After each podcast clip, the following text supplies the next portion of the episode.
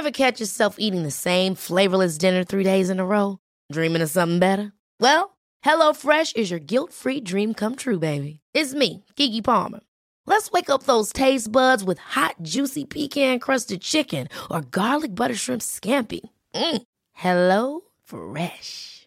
Stop dreaming of all the delicious possibilities and dig in at HelloFresh.com. Let's get this dinner party started.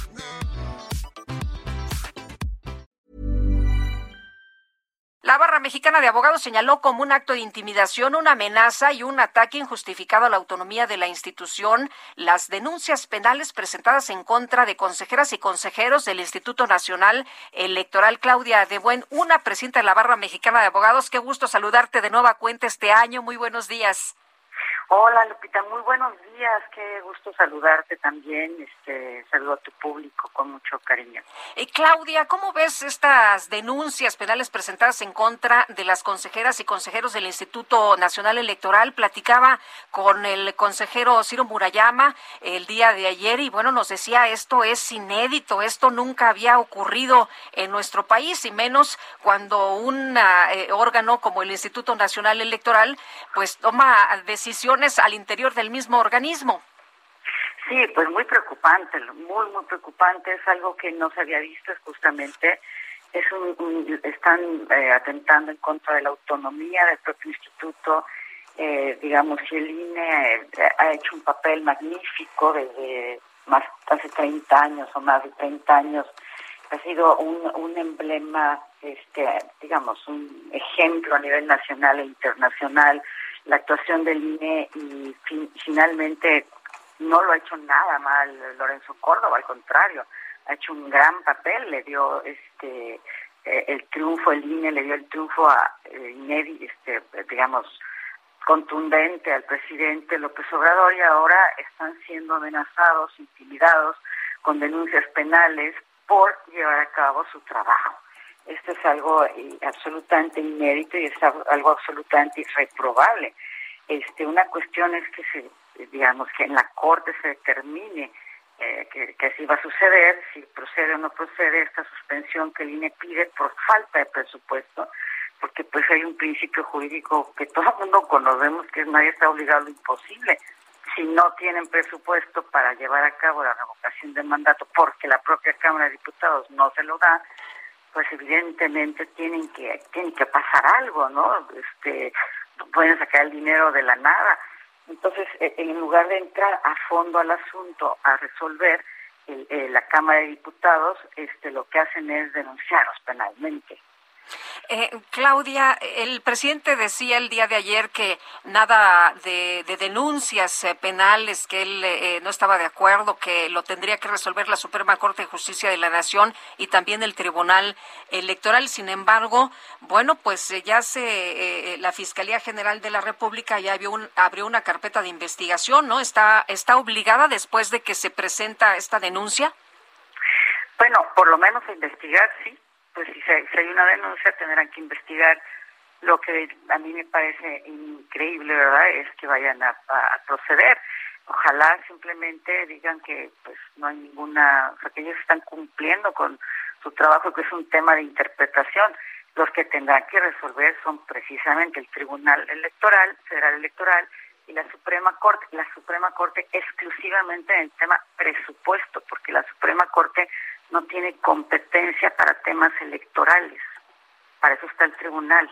La Suprema Corte tiene, este, digamos, eh, eh, la facultad para determinar temas de tipo electoral, no es parte de la Suprema Corte. Eso es simplemente la parte, si, no, si, si me voy a entender, exclusivamente del presupuesto que le da el, la Cámara de Diputados y es así como admitieron la controversia constitucional solamente para resolver el tema del presupuesto, nada más, no tema de otra naturaleza, y es el TRIFE el que tendrá que resolver el tema de si tienen la posibilidad o la, la obligación de llevar a cabo la revocación de mandato o no. O sea, está, está muy complicado, ¿eh? Porque, porque si no tienen presupuesto, pues ¿cómo lo van a llevar a cabo?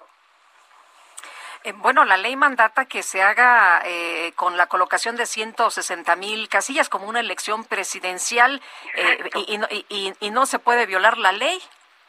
Sí, nada más, nada más que si no te doy los elementos para que lo hagas, Estado, en este caso Cámara de Diputados, que es la que da el presupuesto, ¿cómo te puedo exigir que lo hagas? Es como, vamos a hacer un ejemplo muy simple. Un señor que no tiene este trabajo, que no tiene ingresos, ¿cómo lo obligan a pagar una pensión alimenticia si no tiene ingresos? Entonces tendrá que hacerlo en otras formas, ¿no? En el cuidado diario de los hijos, en fin, pero, pero es lo mismo. Si yo no te doy, no te doy la capacidad económica para que lleves a cabo una revocación de mandato que es carísima, son tres mil millones de pesos, son no, sé cuánto, ¿sí? Entonces, ¿cómo te puedo obligar incluso te puedo amenazar con, con este, a los consejeros en lo personal para que lo hagan. Te estoy dando muy mucho menos presupuesto, pues entonces mucho menos. Este, bueno, el argumento es que el instituto es rico y que sí lo pueden hacer, aunque el instituto ha señalado una y otra vez que requiere este recurso y que hasta este momento cuentan con 1.500 millones, ¿no? Que no se puede, o sea, no les alcanza. Es la mitad, entonces tendrán que hacerlo con la mitad y con la mitad pues van a ser la mitad de, del esfuerzo, evidentemente, porque es como una elección presidencial de ese nivel. También tienen elecciones este año. Bueno, el año que entra. El año que entra, sí. casi este año. Eh, ¿Podrían desaforar a, a, los a los consejeros o qué podría podrían proceder penalmente? Eh, podrían proceder penalmente, sí. No, no, no tienen fuero. Hasta donde entiendo yo, no tienen fuero. No lo sé. Me acabas de meter un gol. Creo que no tienen fuero y este y sí pues pueden proceder penalmente pero pero es totalmente eh, digamos inaceptable vamos. Están atentando contra la autonomía del propio instituto. Recordemos que los institutos autónomos que todas estas entidades autónomas son las que le dan el equilibrio a la, a la división de poderes. O sea la división de poderes está en México muy concentrada en el Ejecutivo, tiene mucho más fuerza que los otros dos poderes. Entonces, justamente estos institutos, que son muchos, está el Banco de México, entre otros, son los que equilibran, los que le quitan un poco de poder al Ejecutivo para que el Ejecutivo pueda actuar de manera eh, adecuada, proporcionada. Entonces, si lo anulan, como lo están queriendo hacer, pues lo que están es concentrando más el poder en el Ejecutivo, ¿verdad? Es muy, es muy, jurídicamente es muy, muy problemático, muy, estamos muy preocupados los abogados. Muy bien, pues Claudia De Buen, presidenta de la Barra Mexicana de Abogados, muchas gracias por conversar con nosotros esta mañana y por explicarnos eh, por qué de, de su posición ahí en la Barra Mexicana de Abogados.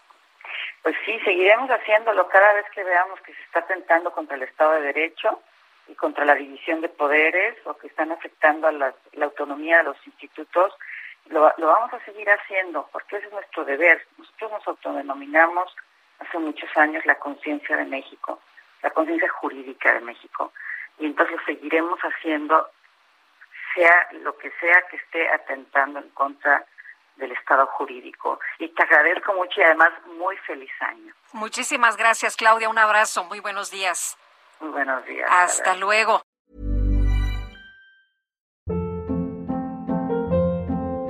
Hold up. What was that? Boring. No flavor. That was as bad as those leftovers you ate all week. Kiki Palmer here, and it's time to say hello to something fresh and guilt-free. Hello Fresh. Jazz up dinner with pecan-crusted chicken or garlic butter shrimp scampi. Now that's music to my mouth. Hello Fresh. Let's get this dinner party started. Discover all the delicious possibilities at HelloFresh.com.